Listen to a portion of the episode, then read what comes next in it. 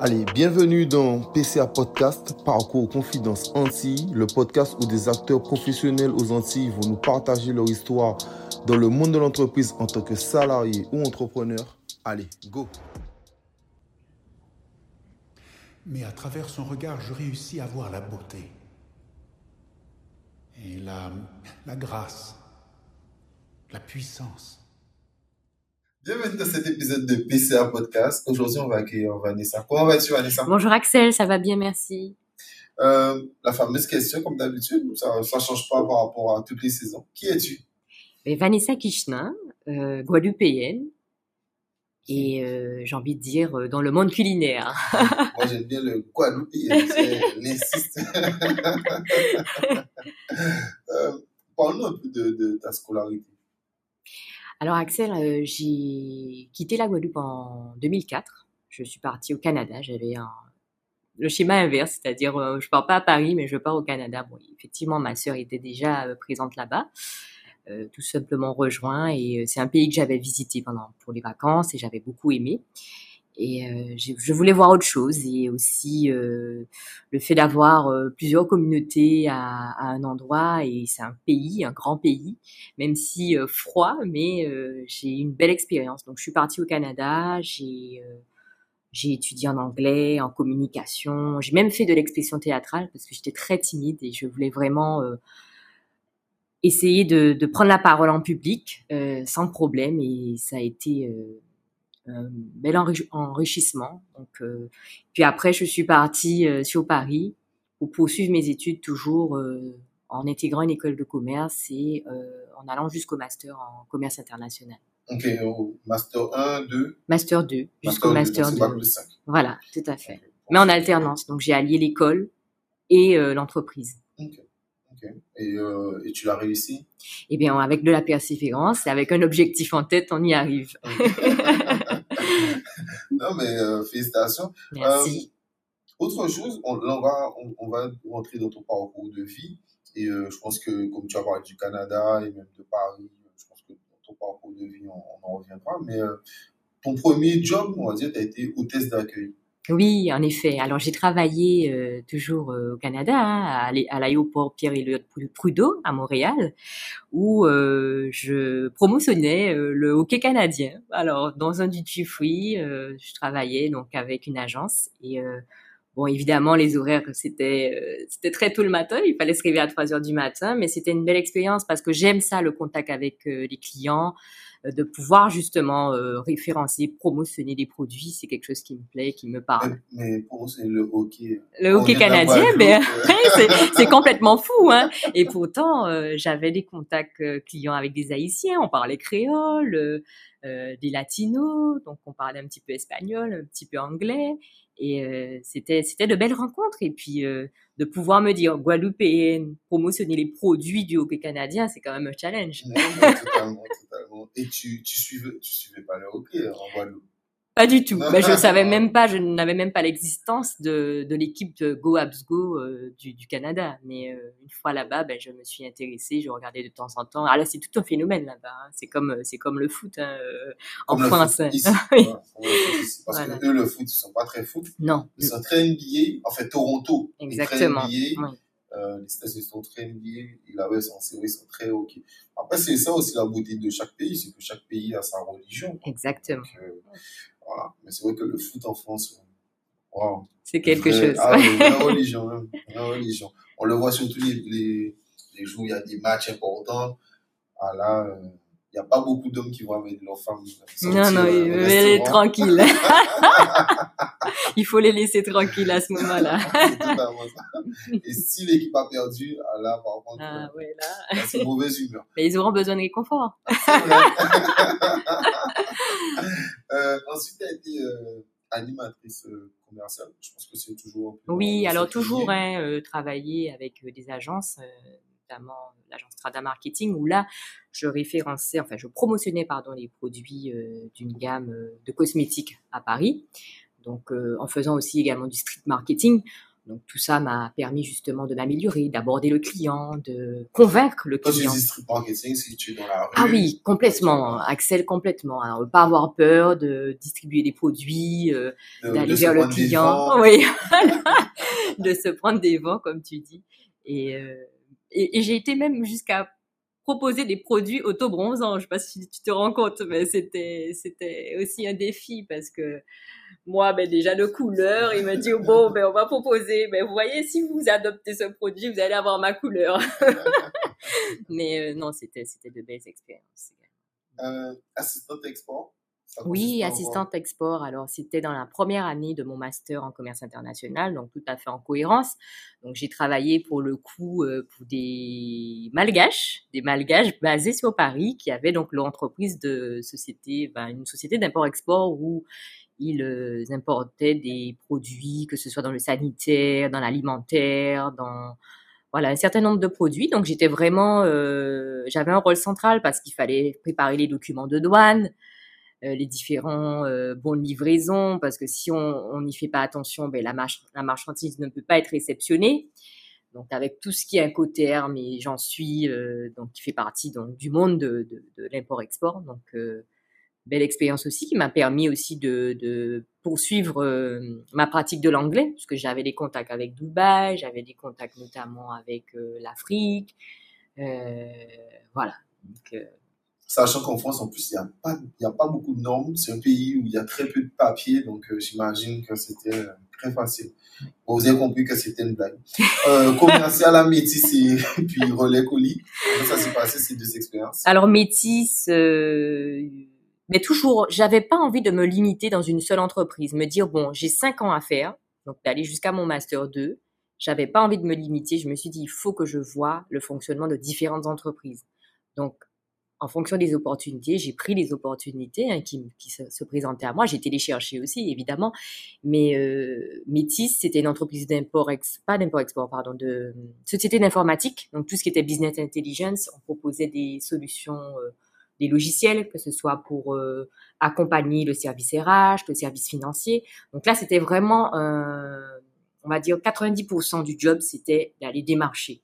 Donc, beaucoup de prospection téléphonique, euh, convaincre les différents groupes de choisir nos solutions, mais aussi placer différents consultants pour, euh, pour euh, justement, euh, soit en forfait, soit en régie, en tout cas pour intégrer les logiciels euh, au sein de, la- de la société, pour aller vers l'efficacité euh, dans le travail au quotidien.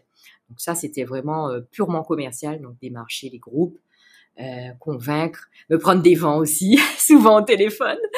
Et euh, du coup, euh, j'étais contente parce que j'ai réussi à, convaincre un certain nombre de groupes et d'aller au rendez-vous.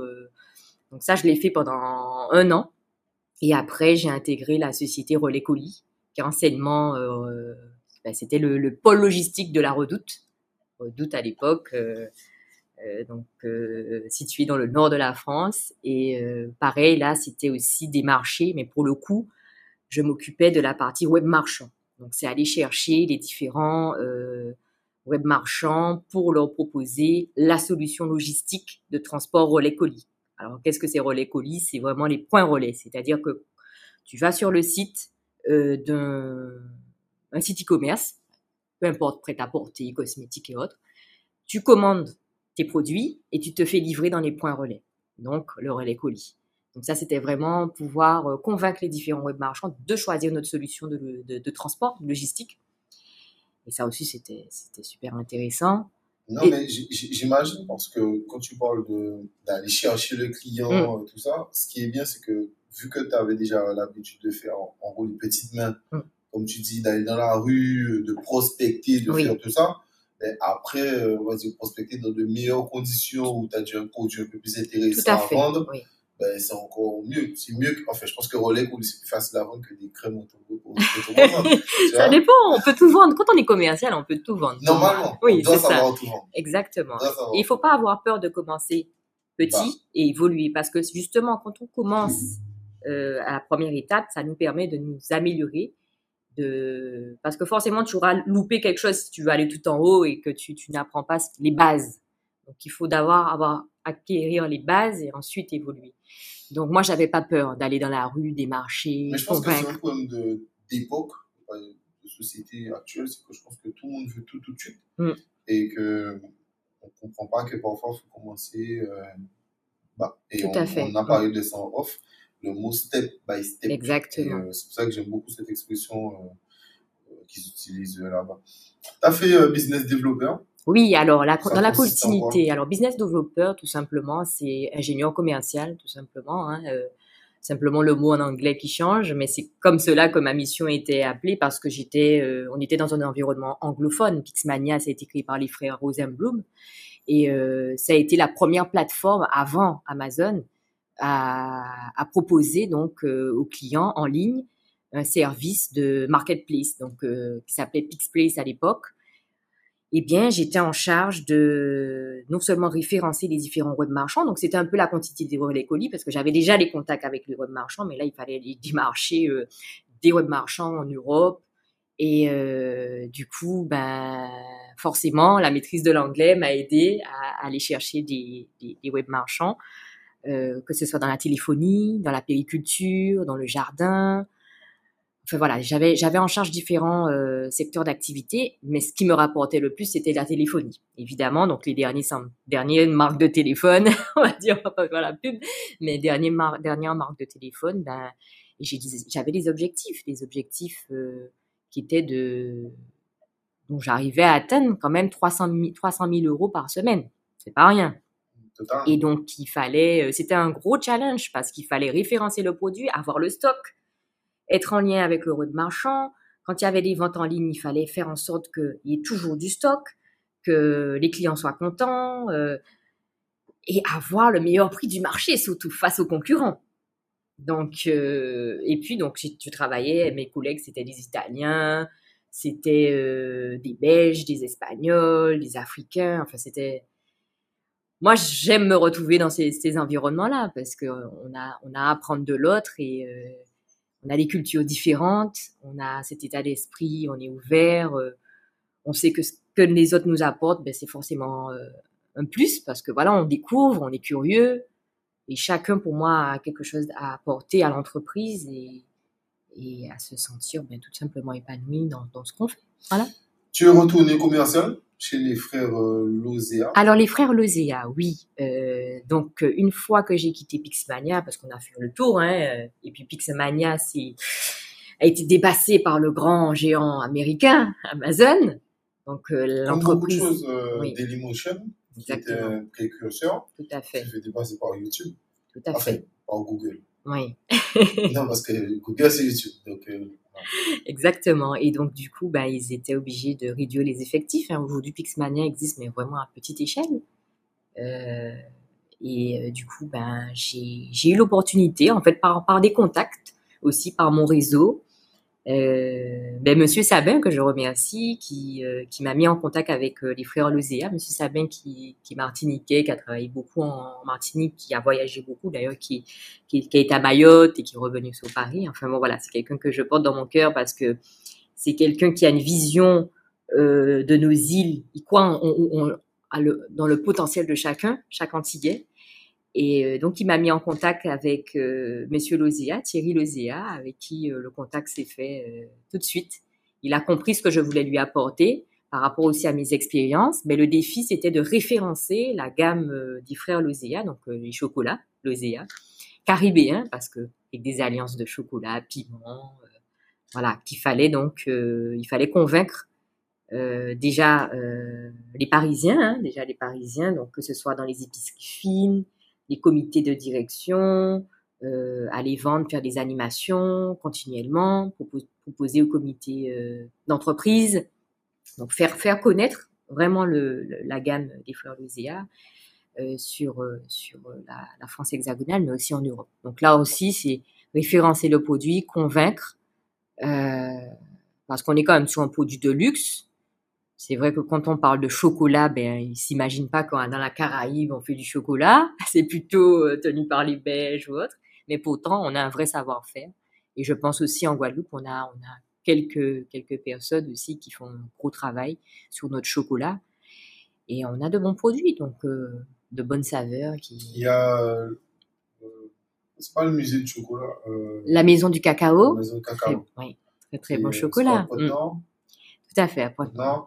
Donc, euh, c'est pas mal. Oui, non, il faut continuer, il faut continuer. On a de bons produits, donc il n'y a pas de raison.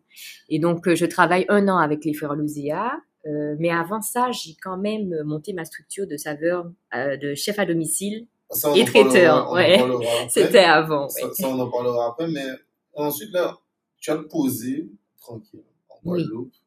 Enfin, un peu plus de trois ans chez René. Comment Oui, alors quand je reviens, donc évidemment, je, je finis avec les frères Lozia parce que je devais rentrer en Guadeloupe. C'était dans mes objectifs en tout cas. Et euh, je me pose la question. Le défi, c'est est-ce que je lance tout de suite quelque chose avec mon père ou je travaille euh, au sein d'une entreprise guadeloupéenne?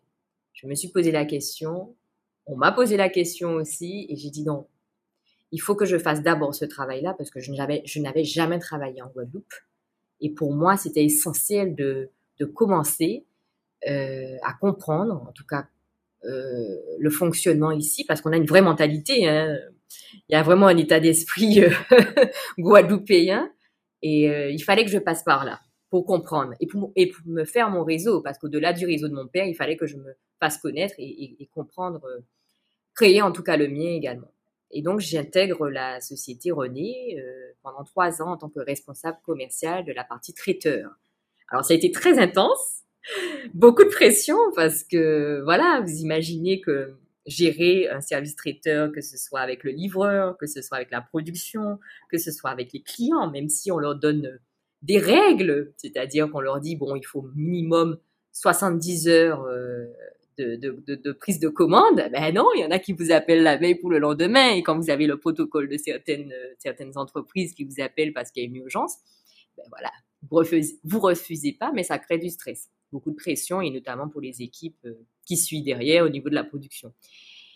Mais euh, très contente parce que quand je suis arrivée dans le service, j'ai vu la progression sur l'année précédente. C'est-à-dire que j'ai fait presque plus de 50% du chiffre d'affaires euh, euh, au sein du service parce que euh, il y, avait vraiment cette volonté euh, de faire euh, évoluer euh, le service traiteur, que ce soit au niveau du chiffre d'affaires, mais aussi fidéliser les clients, avoir un rapport euh, avec les clients qui soit à l'aise, qui soit confiant aussi de se dire bon, mais si je passe par le service de René, je sais que ça va être ça va être un service de qualité et ben j'aurai ma commande le jour J quoi.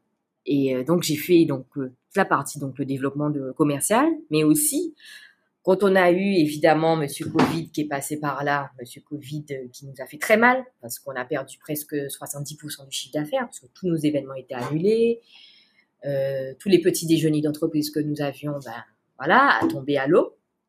Donc avec le, le gérant, je lui dis écoute, je veux pas perdre de temps, moi j'aime quand ça bouge. Est-ce que je peux aller voir ce qui se passe en production?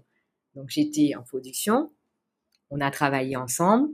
Je leur ai dit bon, c'est bien ce qu'on propose, mais il faut faire de l'innovation. Il faut, il faut proposer d'autres choses. Il faut proposer des salades, des plats, des pâtisseries, des choses différentes.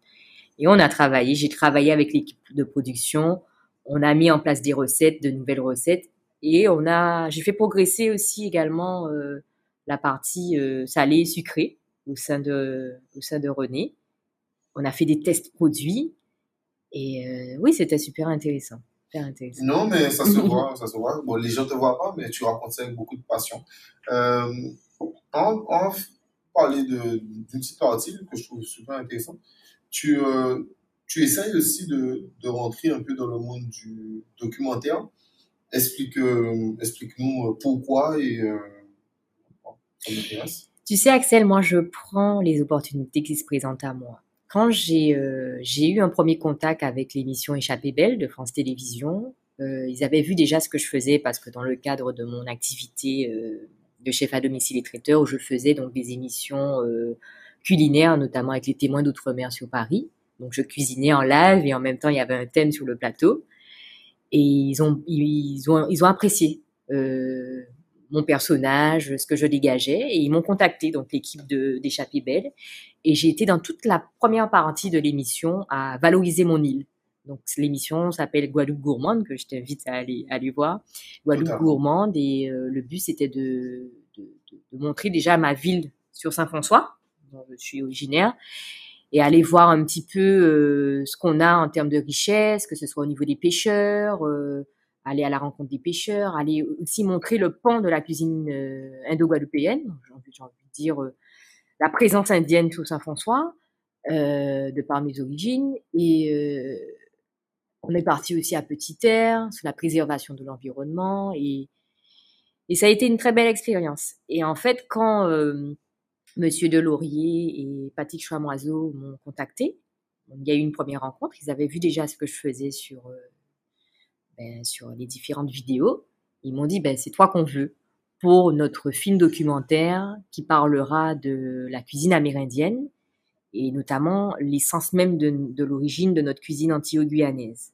Il m'a dit, écoute, si, tu veux bien, on partira d'abord en Guyane, on fera une petite escale au Brésil et on ira voir les Amérindiens, notamment avec euh, la fabrication du cassave, notamment les plantations de piments, les différentes boissons à base de manioc, et j'ai dit oui, oui, je veux y aller, je veux connaître, surtout que la Guyane, je connaissais pas. Et euh, bon, évidemment, on m'en parlait, mais c'était pas forcément, euh, c'était toujours dans la peur avec les animaux, etc. Mais je me suis dit non, je veux y aller, je veux découvrir ce pays, et j'étais complètement séduite, quoi.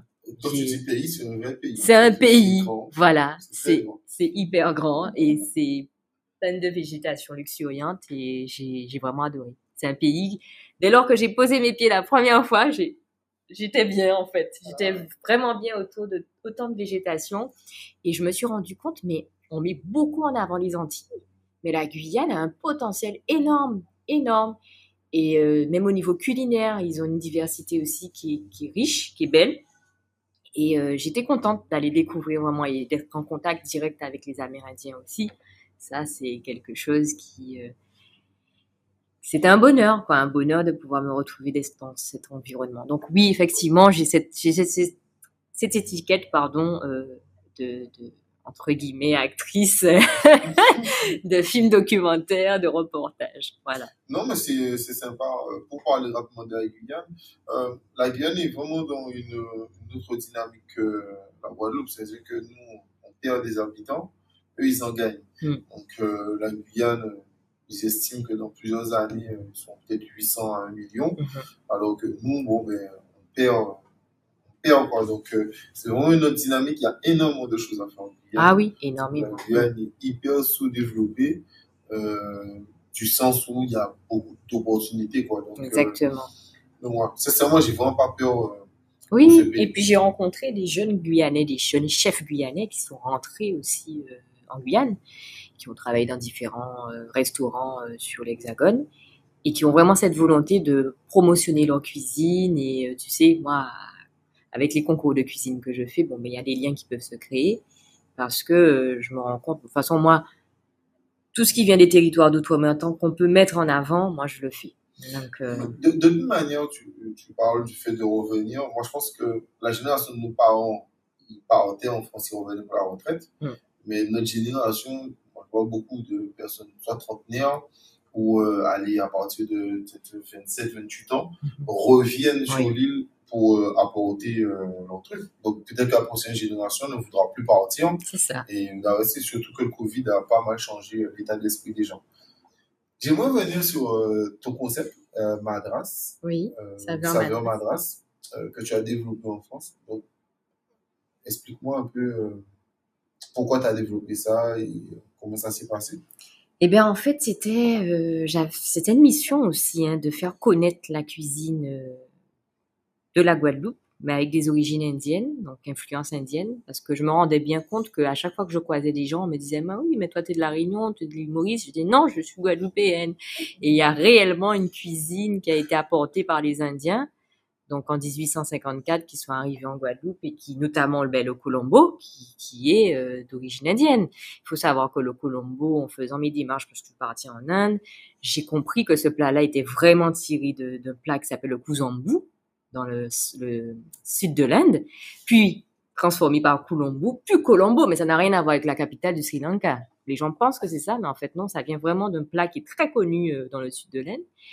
Et euh, donc tout cet apport indien, j'avais vraiment envie de faire comprendre euh, aux personnes, mais déjà l'histoire hein, de ce pont de notre histoire guadeloupéenne. Et donc d'où la, la, création de Saveur Madras. Madras, parce d'où la ville de, de, Madras en Inde. Et donc euh, j'ai Et puis Madras aussi, qui, qui rappelle ce lien entre l'Inde et la Guadeloupe, avec notamment le, le tissu qu'on utilise dans nos costumes, euh, qui fait bien partie de notre patrimoine, voilà, guadeloupéen. Et euh, donc c'était vraiment euh, une volonté de ma part de faire connaître cette cuisine. Et donc c'était vraiment une cuisine euh, que ma que ma grand-mère réalise, hein, que ce soit euh, dans les différentes fêtes indiennes, que ce soit dans les cérémonies indiennes avec le colombo, le colombo de cabri, le dal euh, et les différentes douceurs euh, qu'on fait aussi dans, dans, les différentes fêtes comme le samblani en, en, en mémoire des, des, défunts. Donc on a différentes euh, douceurs aussi que je réalisais comme le chidé à base de coco, de farine de riz, des badais à base de lentilles.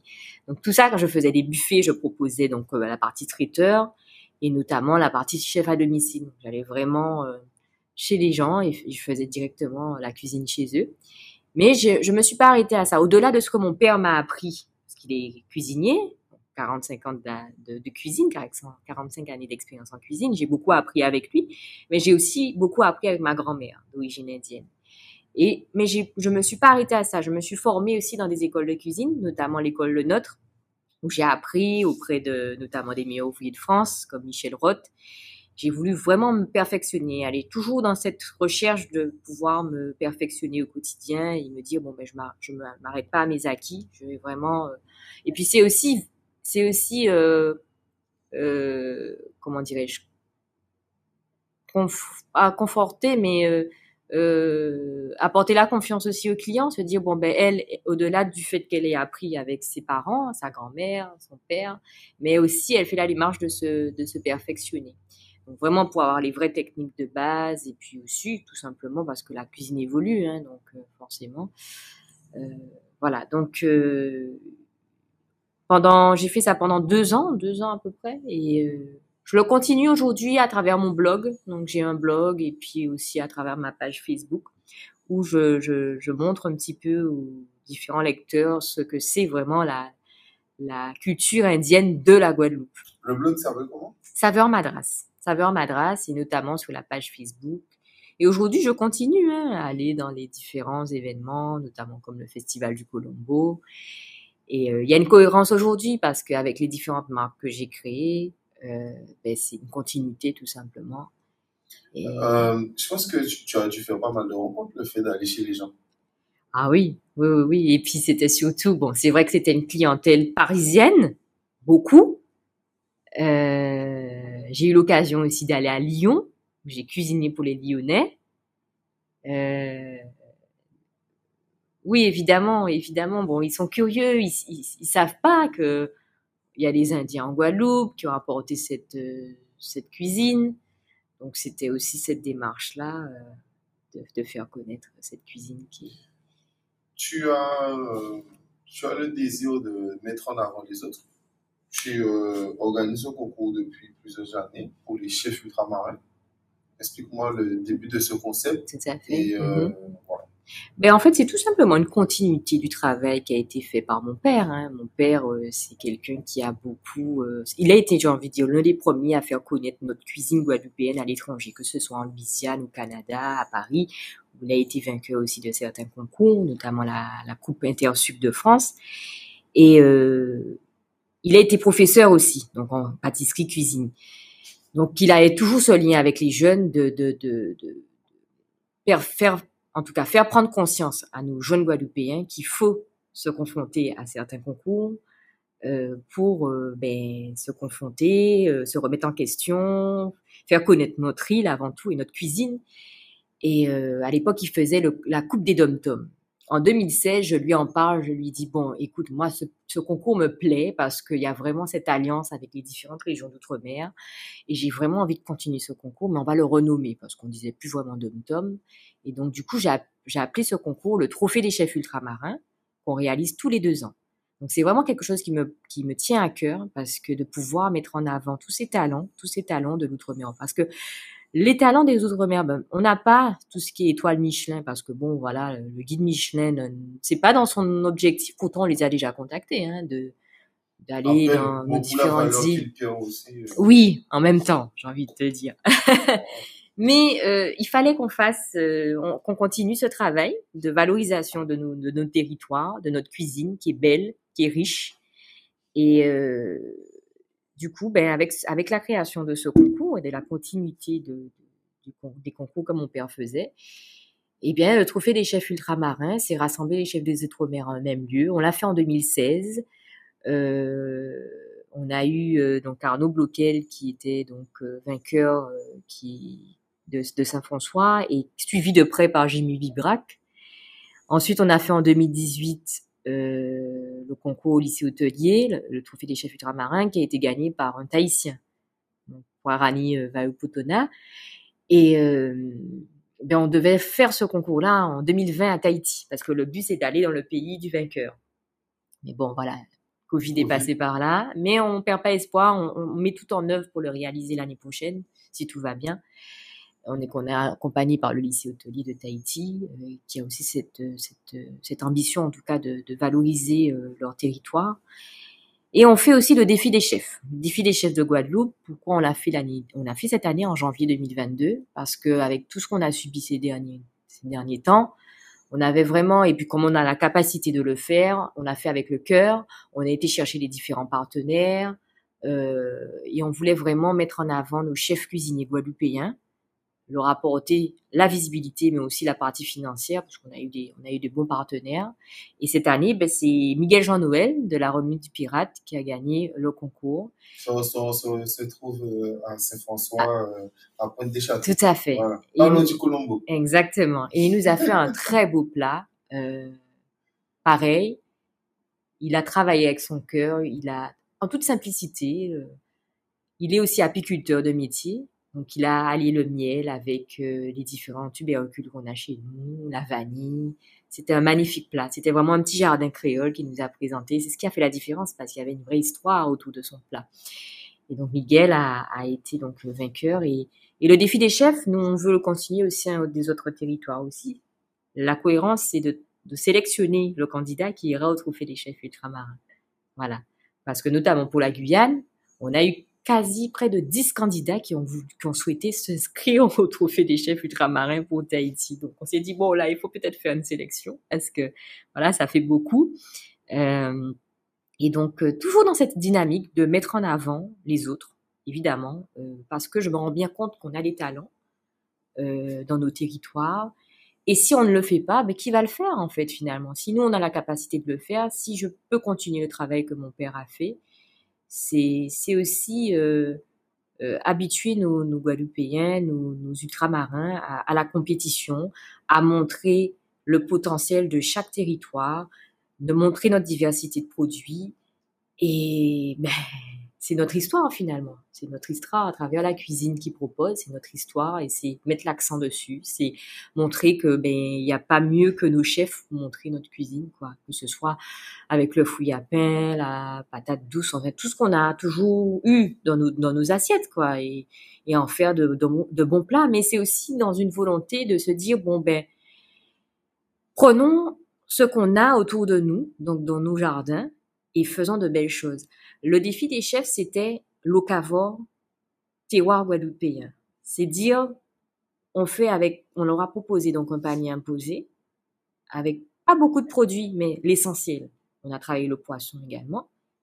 Et on se rend bien compte que finalement, avec peu de produits, ils peuvent faire des, ils peuvent faire des assiettes magnifiques. Donc, c'est dire, ben, si aujourd'hui on n'a pas de tomates, ben, on peut utiliser autre chose. On va pas aller chercher des tomates qui viennent à combien de kilomètres. On va utiliser ce qu'on a et c'est ce que je faisais comprendre à nos différents restaurateurs, nos chefs cuisiniers. C'est ce que je fais aussi dans le cadre de la table d'hôte avec mon père. Euh, ben on n'a pas le produit aujourd'hui, on va créer euh, des recettes en fonction de ce que le jardin bien nous donner, ce que l'agriculteur a dans son jardin. C'est aussi ça, euh, s'auto-suffire finalement. On est dans une autosuffisance alimentaire, se dire bon ben voilà, soutenons, soutenons nos agriculteurs, travaillons avec ce qu'ils ont et voilà. Euh, une question rapide. Est-ce que, est-ce que c'est pas à vous de le faire euh, Je parle dans l'ensemble, mais si tu, si tu aurais eu l'occasion de faire, étant donné que ça cartonne actuellement, on voit sur Netflix ou à la télé constamment des émissions sur la cuisine, est-ce que je te vois même faire une émission, ensuite tu peut-être sur YouTube ou un truc comme ça, euh, sur la cuisine? Pourquoi même des groupes comme euh, enfin, Guadeloupe Première n'a pas, n'a pas eu l'idée de, de faire ça Même si c'est pas forcément dans leur, euh, C'est dans vrai. leur truc, mais je sais pas. Euh, À l'époque, enfin, Canadis, euh, faire un truc, bon, je pense que ça coûte cher, mais euh, pourquoi pas essayer de s'arranger, pas, pas forcément top chef. Oui, bien on- sûr, On a bien sûr. quoi. bien sûr. Après, ça dépend de la priorité priorité de chacun. Et nous, justement, on essaie à travers ces actions-là, c'est faire comprendre aussi à travers ces médias qu'il y a, il y a un vrai potentiel et qu'il faut mettre l'accent dessus. Nous, on a, on a eu l'occasion de faire des émissions de cuisine, notamment mon père. Mais c'est vrai que créer vraiment une vraie émission de cuisine avec nos Où on produits, mettrait nos chefs Voilà, en avant, voilà, nos voilà, tout à fait. Parce que Oui. moi, je suis, euh, bon, je suis un peu du monde de la restauration. Parce que ben, je, je travaille dans la restauration. Donc, quand, exemple, et, euh, tu me parles d'Aromédi Pirate, moi, je vois de quoi tu parles Oui, oui, Mais si tu n'es pas du monde de la restauration. Mm. moi, je connaissais pas l'Aromédi Pirate, je connais pas le, je connaissais pas le nom de, de ces chefs-là. Aujourd'hui, quand on te parle du chef Le Riche qui est à l'intemporel, ben, si tu si t'as pas l'habitude d'aller euh, fait, de connaître euh, ça, tu sais pas qui le chef Le Riche. Donc, euh, moi, bon, c'est ok. En tout cas, nous, on est preneurs. Si, euh, s'ils nous contactent et on, on y a déjà pensé, évidemment. hein, mais maintenant, il faut, faut que qu'ils soient prêts à mettre les moyens. Prêts à mettre les moyens, peut-être aussi aller chercher des partenaires privés. Enfin bon, euh, voilà, il y a toujours des solutions quand on veut bien faire les choses. totalement. Donc, Ou euh, alors, moi, j'ai peut-être une idée, et c'est ma prochaine question. Étant donné qu'en ce moment, tu développes Petit Chef Pays et l'atelier de Joël Kirchner, peut-être que ça sera un groupe multinational, international, et avec ça, vous pourrez seulement vous-même financer votre truc. eh ben, écoute, Axel, c'est tout, Tout le le bonheur que je reçois, j'ai envie de te dire. Et euh, oui, évidemment, euh, la création de TGFPI, l'atelier Joël Kichelin, c'était c'était aussi euh, dans le parcours de vie, c'est quelque chose qui s'est fait naturellement parce que comme je, je te l'ai dit en off, euh, mon père était précurseur de ce projet, euh, donc vraiment euh, mettre l'accent sur nourrir nos, nos enfants avec nos produits locaux. Je te coupe deux secondes Oui, pour que je remette la timeline, genre Oui. dans le contexte. Oui. Ça, c'est après René. Oui, c'est ça, après René, Donc là, on revient après René. Et alors que l'atelier Madras, c'était quand avant ça veut en René. madras, oui, c'était avant. avant René. Donc là, on, on, on repart dans la bonne timeline. Oui. On part après René. Tout à fait. Ben, après René, effectivement, j'ai créé donc mon entreprise. Donc dans l'agro-transformation, euh, c'est un projet qui me tenait à cœur et j'étais enfin prête à créer cette entreprise avec les expériences que j'ai acquises. Et parce que c'est important aussi de se sentir prêt, prêt à faire les choses au bon moment. Et si, un- j'ai un conseil à donner, justement, tous, tous, tous ceux qui ont des projets, prenez le temps de faire les choses euh, et y aller quand, quand vous êtes prêt. Euh, évidemment, au début, on n'a peut-être pas tous les financements, euh, mais allez, y- allez, allez-y, pardon, étape par étape et vous verrez. Mais au moins, l'important, c'est de commencer quand on est prêt et évoluer petit à petit. Et donc, euh, comme je disais, ben, les, les- les petits pots locaux, c'est quelque chose qui, qui me parlait forcément, euh, puisque mon père euh, a lancé l'idée en 2011 et on a travaillé sur le projet. Et quand j'étais aussi sur Paris, j'allais voir les différentes sociétés dans le domaine euh, qui sont, enfin, d'ailleurs les, les, les plus gros. Hein, donc, euh, je scrutais aussi les allées de supermarché, je, je regardais les différents emballages, les différents pots, je prenais contact avec les différents fournisseurs de machines, je faisais différents salons pour justement formaliser ce projet et, et mettre toutes les chances de mon côté et euh, m'entourer avec les bonnes personnes. Et je me suis accrochée et puis euh, on a créé nos recettes, on a testé, retesté. Et le moment était venu de passer de l'idée à la commercialisation. Et aujourd'hui, ben, je suis très contente d'avoir nos produits T-Chef Pays au sein des magasins, qu'on puisse accompagner les parents qui n'ont pas forcément envie de cuisiner pour leur enfant, qui veulent leur donner des produits sains, qui ont du goût, qui veulent les habituer à, à nos plats créoles dès le plus jeune âge, en respectant bien évidemment la, la réglementation alimentaire pour nos petits. Mais euh, c'est aussi ça, c'est Petit Chef Pays, c'est l'image du chef, du chef guadeloupéen qui propose ses recettes élaborées. Euh, c'est un partenariat avec mon père, c'est une vraie collaboration. Et aujourd'hui, ben, on, en est très content puisque on a, on a les produits, les parents peuvent compter sur nous. Et euh, aujourd'hui, on reçoit beaucoup d'amour euh, de ces parents qui nous disent ah mais c'est trop bon, mon enfant, il l'adore. On m'intercepte dans les dans les allées de supermarché pour me dire mais c'est trop bon il faut il faut aller il faut proposer pour les plus grands aussi donc euh... et les plus grands c'est là que c'est l'atelier de alors oui effectivement l'atelier Joël Kichner on propose des accompagnements. Donc euh, celui qui est plus grand qui a un an et plus c'est pour les adultes hein, évidemment. Donc on va proposer des, des recettes euh, comme le manger mêlé. Qu'est-ce que c'est? Ce sont des légumes cuisinés préparés de notre jardin créole. Quand on a une viande un poisson ben c'est hyper pratique. Je sors. Alors c'est un concept. On a des produits qui sont conditionnés en beaucoup en verre. On est beaucoup en verre. Donc c'est qu'aujourd'hui, les gens n'ont pas trop l'habitude, mais c'est animer, faire connaître, et on se rend compte qu'on a de, de, des retours très positifs de nos produits, ce qui fait que voilà, ben après c'est une communication, il faut continuer le travail.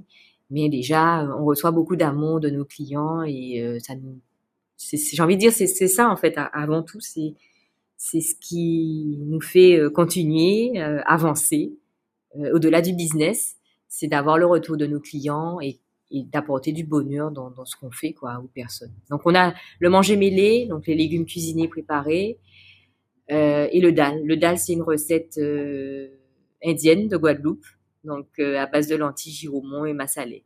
Et ça, ça on a, on a vraiment, on a, on a, il y a beaucoup de coups de cœur. C'est, je reçois des, des, des messages orgasme culinaire. Enfin bon, voilà, c'est, c'est, c'est du positif. Et euh, on, est, on essaye de réfléchir, on essaye de trouver de la cohérence dans nos produits, c'est-à-dire vraiment apporter le côté pratique aux clients. Euh, pourquoi ils vont faire, qu'ils vont acheter, qu'est-ce qui va faire qu'ils vont acheter les produits, qu'est-ce que ça va leur faciliter au quotidien. Évidemment, on parle de coût, euh, mais on essaye d'être cohérent dans ce qu'on fait, c'est-à-dire que proposer un produit juste aussi, à un prix juste, mais en prenant en compte aussi euh, ben, toutes les augmentations. Donc la question économique. Non, c'est économique qu'on là dedans. De toute manière, je pense que même s'il y a des augmentations, mm. la chance que les locaux ont actuellement, c'est que vu que le capitalisme est en train de s'effondrer, en gros, la mondialisation, pas le capitalisme en train de s'effondrer, mais la mondialisation, on va dire, est en train de s'effondrer, dans le côté où euh, les pays communiquent moins vers l'Occident. Mm-hmm je précise, toujours vers l'Occident parce que les autres continuent à fonctionner très bien, euh, ça crée des augmentations euh, de prix. Donc, même si aujourd'hui, euh, je ne sais pas, un clou Bédina qui est produit, je ne sais pas, peut-être au Maroc, mm-hmm. je ne sais pas si c'est le cas, c'est pas le cas, mais je, je prends l'exemple du Maroc où c'était pas cher, le fait de le faire venir en France, venir en Guadeloupe, ça coûtait quand même moins cher que quelqu'un qui faisait ça sur place. Oui. Mais sauf que avec toutes les augmentations de prix de conteneurs, etc., etc., la personne qui bientôt ira chez l'agriculteur du coin et fera la proposition sur place sera moins cher que. Exactement. Donc, de toute manière, pour moi, c'est. Euh, c'est tout à fait ça, Axel, et je te rejoins parce que nous, on a vraiment fait ce choix du local. Et euh, c'est quelque la Production locale. La production locale. Et c'est vraiment, euh, pour nous, c'est un circuit économique qui fonctionne parce que on soutient l'agriculteur d'à côté. Notre produit, ben forcément, celui qui fait les... Pareil, on va travailler avec des jeunes Guadeloupéens qui font tout ce qui est graphique, euh, donc pour nos étiquettes. On va également euh, travailler avec euh, ben, les entreprises qui nous fournissent des bocaux ici en Guadeloupe. Donc on a, vraiment fait ce choix-là et je me dis que si on veut que l'île se porte bien, ben si on, arrive à travailler ensemble, eh ben forcément, on s'en sortira face à tous ces problèmes. Euh, euh, ben si on n'est pas dépendant des autres, eh ben on, va y arriver quoi finalement. C'est ça en fait.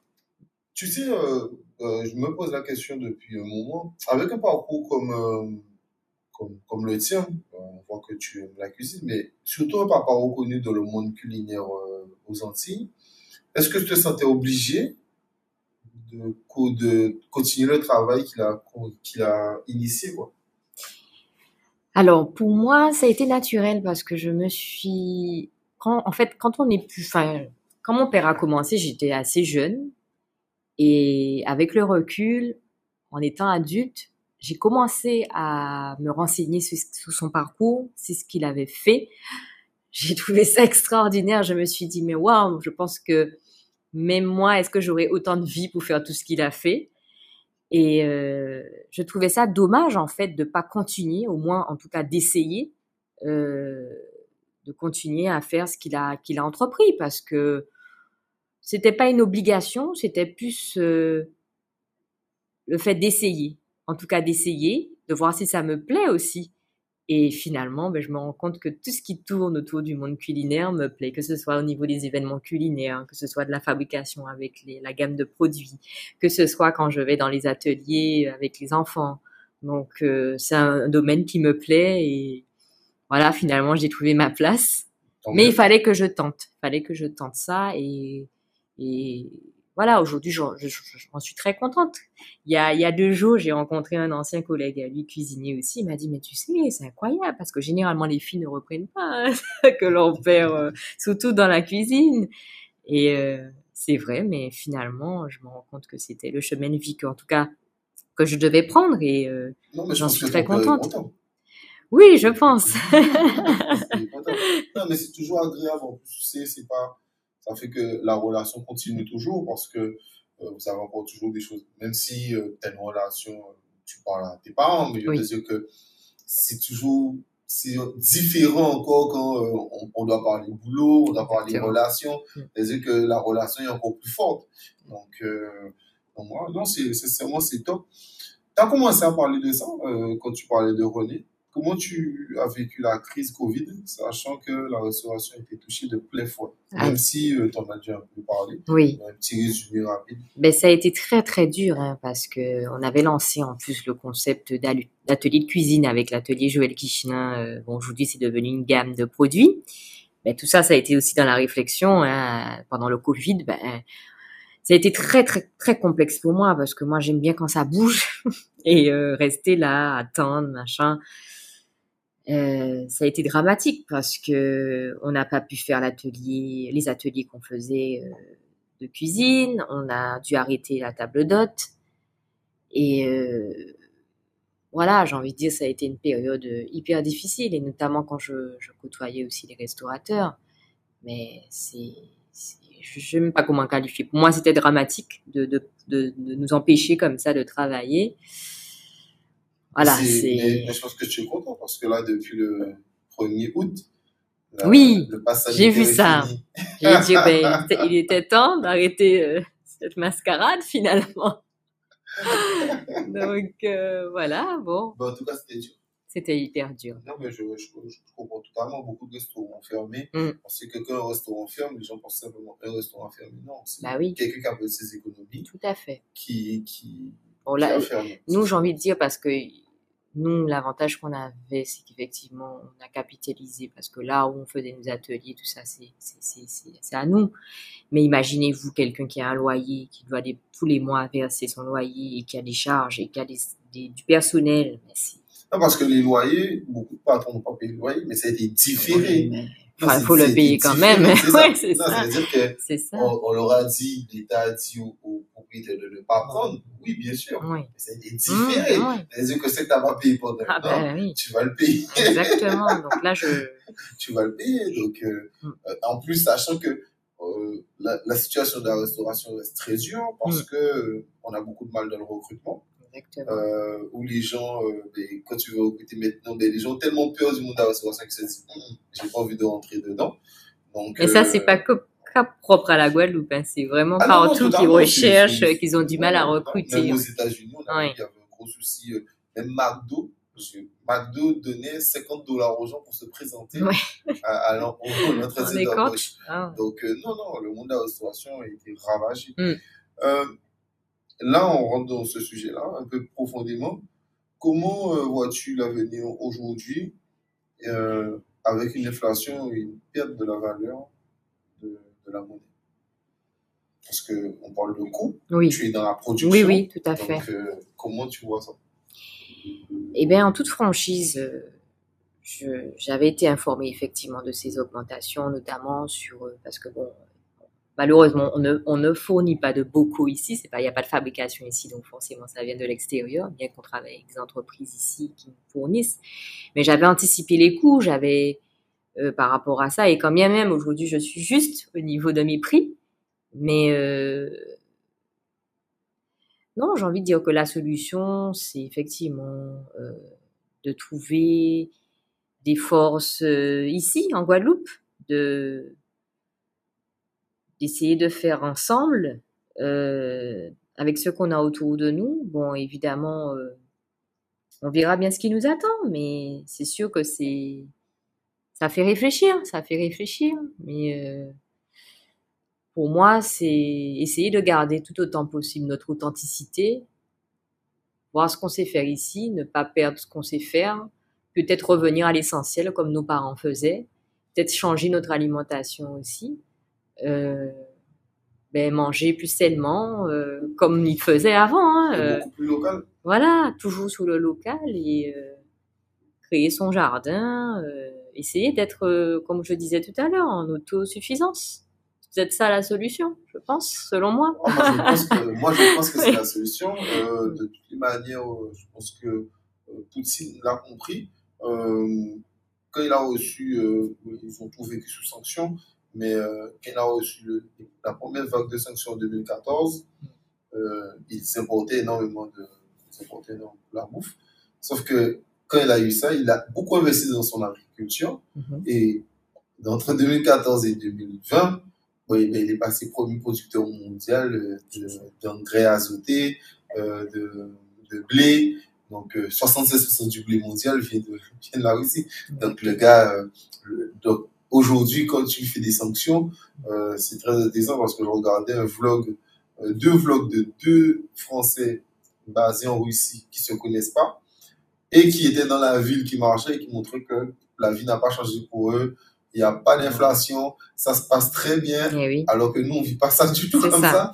Alors que normalement, c'est nous qui, enfin, nous, le gouvernement français qui, Mhm. eux, voulaient euh, faire des, euh, des sanctions, mais finalement, les Russes, ça va. Donc, non, je pense que le fait d'être autosuffisant permet de, de ne pas subir euh, l'attaque de l'autre, ou en Et- tout cas de moins, de moins avoir mal. Oui, et puis c'est aussi euh, s'enlever aussi cette peur-là. Parce que je pense qu'on veut créer la peur chez nous. Nous dire, nous, Guadeloupéens, bon ben voilà, préparez-vous et tout. Mais non, mais en fait, on peut très bien vivre sans, sans des choses qui viennent de l'extérieur, en fait, hein, au final. hein. Peut-être qu'il faut, on nous a peut-être habitués à certaines choses, qu'il faut peut-être changer. C'est c'est des consciences personnelles aussi de chacun, et se dire, bon ben il est temps de, de peut-être revenir à ce que nos parents, nos grands-parents Oui, faisaient. après, je pense que euh, euh, c'est intéressant que, que tu parles au moment de chocolat. Euh, ben, on va manger du Nutella, mais c'est pas Oui, grave. voilà, c'est ça. Il y a, il y a- il y a du cacao en Guadeloupe. Ben, bien sûr, et il y a des non. chocolatiers, donc voilà, euh, donc, voilà. on, va, on va en manger moins, on va manger mieux. c'est ça. Voilà, exactement. Donc, euh, ça sera différent, mais je suis totalement d'accord. On sera sous la qualité, pas forcément sous la quantité, mais au moins on se portera mieux et en santé. C'est ça, Voilà. totalement. totalement. Euh, le seul truc qu'on pourra plus tellement manger, c'est les bouquets. Vu le prix. Ah ben, il faudra se pencher sur euh, peut-être une chose. usine de fabrication d'autres choses. On a beaucoup de, de coco ici et d'autres fruits. On peut en faire de l'huile, je sais pas. Ouais, Ouais, mais- Pour faire de l'huile de friture, c'est ouais, ça va être plus Ouais, compliqué. c'est- Bien peut-être changer le mode de cuisson. Peut-être qu'on n'aura plus un bouquet à l'huile, mais au four, je sais pas. C'est vrai. Voilà, donc il y a des... En fait, il faut se poser les questions, se dire, ben, qu'est-ce qu'on peut faire finalement? Au lieu de se plaindre, se dire, bon, ben voilà, on peut peut-être changer nos façons de faire, nos modes de consommer. Est-ce qu'on est prêt à le faire? Ça- Non, de toute manière, le, le, l'époque va nous forcer à le faire de toutes les manières. Qu'on veut, qu'on veut pas, c'est comme ça de toutes les manières. Euh, autre chose, plus globalement, c'est vraiment une question plus globale, on a sur la fin de l'interview. Euh, comment euh, tu vois euh, la restauration Est-ce qu'il y a des restaurants que tu prends plaisir à aller manger exemple, moi j'aime bien, je me permets, j'aime bien Coligny. Oui. Alain Euh, Collinet, voilà. que j'ai été il y a pas si longtemps d'ailleurs, et j'ai aimé cette authenticité aussi chez Alain Collinet. Il fait d'ailleurs, bon. Exactement. Et il fait son propre pain. Enfin voilà, c'est c'est vraiment. J'ai passé un bon moment. Ben, J'étais il y a pas si longtemps avec mon père. On a eu un bel échange et j'ai beaucoup aimé l'état d'esprit de ce chef. Et euh, ben c'est c'est ça. Encore, j'insiste dessus, mais c'est garder notre authenticité quoi. C'est c'est proposer notre cuisine, la cuisine qu'on sait faire et euh, euh, évidemment, on retrouve pour tous les goûts. On aura de la cuisine traditionnelle qui a tendance à se perdre quand même parce qu'on cherche régulièrement un bon restaurant traditionnel qui, qui respecte nos produits. C'est Euh, super vrai parce que ma mère m'a posé la question la dernière fois et, et j'avais pas de pas en tête parce que c'est vrai qu'il y a beaucoup d'endroits où je bien mais même moi là tu me poses une question un restaurant traditionnel qui fait que des trucs locaux, Mhm. allez, à part peut-être, euh, enfin, là, je parlais de Kouine tout à l'heure, ouais, mais même euh, le Cleef que j'aime bien, non? Ah, on est déjà sur une cuisine plus évoluée. Oui, mais Même, euh, euh, je prends un exemple, même la plantation qui a fermé, mais la plantation, c'était très sympa. Il y avait du poisson local. Mhm. mais on parle de 100%, moi je parle vraiment de 100%. Je ne connais pas vraiment, parce que même l'entrecôte, elle sera pas, elle sera française, oui, elle sera pas locale. oui, Donc, euh, c'est vrai que moi je suis d'accord que la, la cuisine traditionnelle Oui, la, 100%, la cuisine traditionnelle qu'on connaît, c'est-à-dire tu vas, tu as un fricassé de chatou, un fricassé de lambi, un colombo de poulet, un coup bouillon de poisson, enfin voilà, c'est ça en fait. Et qu'on a, on a encore le goût. Et quand il te, quand il vous dit que c'est poisson frais, ben il faut vraiment qu'il le respecte quoi. C'est oui, c'est local, eh ben oui, parce qu'il y a pas si longtemps, j'étais dans un restaurant, on, insiste avec moi, on me dit oui, c'est poisson local, et je me rends compte que c'est pas un poisson frais, c'est un poisson congelé. Alors vous le dites à ce moment-là, mais il faut respecter le client aussi, parce que tu peux pas annoncer un poisson frais et c'est pas du tout un poisson frais. Donc euh, il y a aussi ça, c'est-à-dire que je pense que on, a encore, il y a des gens quand je, j'échange avec eux, ils sont prêts à payer pour avoir des produits de qualité. Euh, voilà, donc après c'est un respect mutuel, hein, on respecte le client et puis il faut aussi que le restaurateur soit prêt à, à, à, à faire la démarche d'aller voir son pêcheur, d'aller voir son agriculteur, mais au moins il, il propose des produits frais et, et bons quoi. C'est même s'il met un peu plus cher, mais on sait que voilà, c'est tu, tu vas passer un bon moment et tu sais que tu vas avoir le goût dans ton assiette. Oh, Voilà. euh, dernière question. Comment tu vois l'avenir de la Guadeloupe? Alors, euh, comment je vois Bon après c'est Ben, j'aurais espéré, alors évidemment, il y a des jeunes qui partent faire leurs études, comme moi, je suis aussi partie faire mes études. J'ai envie de leur dire, revenez, revenez avec vos idées, revenez euh, avec cette volonté de faire euh, évoluer notre île. On est, on est dans une île, donc forcément, ben, il y a aussi ses, bons et ses mauvais côtés, mais euh, je, crois, en cette île, je crois en, en, en nos jeunes, je crois à ceux qui sont revenus au pays qui ont la volonté de créer, de faire les choses. Et plus il y en aura, ben, plus ça va créer cette dynamique et d'évolution de notre île. Mais j'ai envie de dire aussi, gardons notre authenticité. Que ce soit pour la cuisine, que ce soit pour un chanteur, un artisan, gardez votre langue créole, gardez votre authenticité. Parce que c'est ce qui va faire que, ben, on sera nous, on va garder, parce que à l'heure de la mondialisation, ben, on se rend compte que on veut nous faire avoir euh, une planète qui se ressemble, mais en fait non. Quand il y a un client, un touriste qui vient chez nous, il vient pourquoi Ben, Pour connaître notre culture, notre cuisine. Donc ça, il faut qu'on la garde, il faut qu'on, qu'on- même si, euh, même si les choses évoluent, mais il faut qu'on garde euh, cette euh, Authenticité. authenticité. Et c'est ce qui va nous sauver, je pense, à ça. Voilà. Et il faut pas avoir peur de se dire, euh, ben on fait comme nos grands-parents, euh, parce que évidemment il y a l'évolution, mais euh, on se rend compte que la modernisation c'est pas forcément ce qu'il y a de mieux. Donc, euh, en tout cas, pas pour tout. Totalement. Donc, Totalement. Et puis, il y a, et puis, il y a des choses aussi où on a l'impression que c'est de l'évolution. Mais bon, c'est pas tant de l'évolution Mm. que ça. Euh, je prends un exemple euh, banal. Euh, je pense que je prends une épisode sur ça, mais euh, la voiture électrique, Mm. où c'est pas plus propre que le, le pétrole, quoi. oui, Le pétrole, c'est pas propre, mais ça, c'est pas propre non plus parce que ben, il y a des pour aller récupérer les minéraux, Oui. ben, il y a des enfants qui sont dans des pays en. Afrique comme au Congo, tout Mm. ça. Donc voilà, donc l'ancien temps, euh, finalement, on évolue, mais quand on regarde, on n'évolue pas si rapidement que ça. Mm. Alors oui, dans certains domaines quand même, exemple Internet, en Oui. dire, euh, on est passé de oui, allumer son modem qui crie C'est sûr, c'est sûr. à, à la Oui. 5G. C'est sûr que ça a évolué, c'est vrai.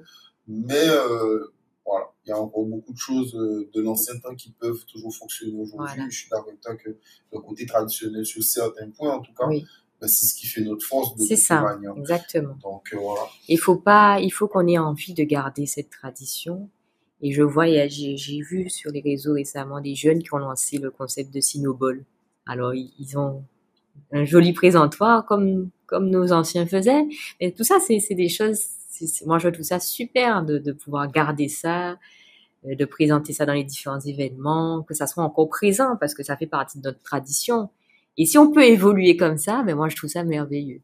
Bien sûr, avoir, avoir euh, le côté évolué, mais toujours garder les traditions. Mm. Je, je pense que ça peut euh, Mm. typiquement euh, bien fonctionner comme ça. C'est ce qui Donc, fait notre euh, force et c'est ce qui fait aussi euh, Un socle commun aussi. Voilà, voilà. Et ça fait partie de notre histoire. C'est nous, en fait. Et je me rends compte, bon, je parle de la musique parce que je m'y intéresse aussi. Les chanteurs qui percent aujourd'hui, c'est parce qu'ils ont, ils gardent leur authenticité, leur langue. Euh, par non, exemple, je- je- je Leur façon de faire, on voit un petit peu comment, comment les, les Africains arrivent à percer aujourd'hui parce qu'ils ont gardé ce côté authentique.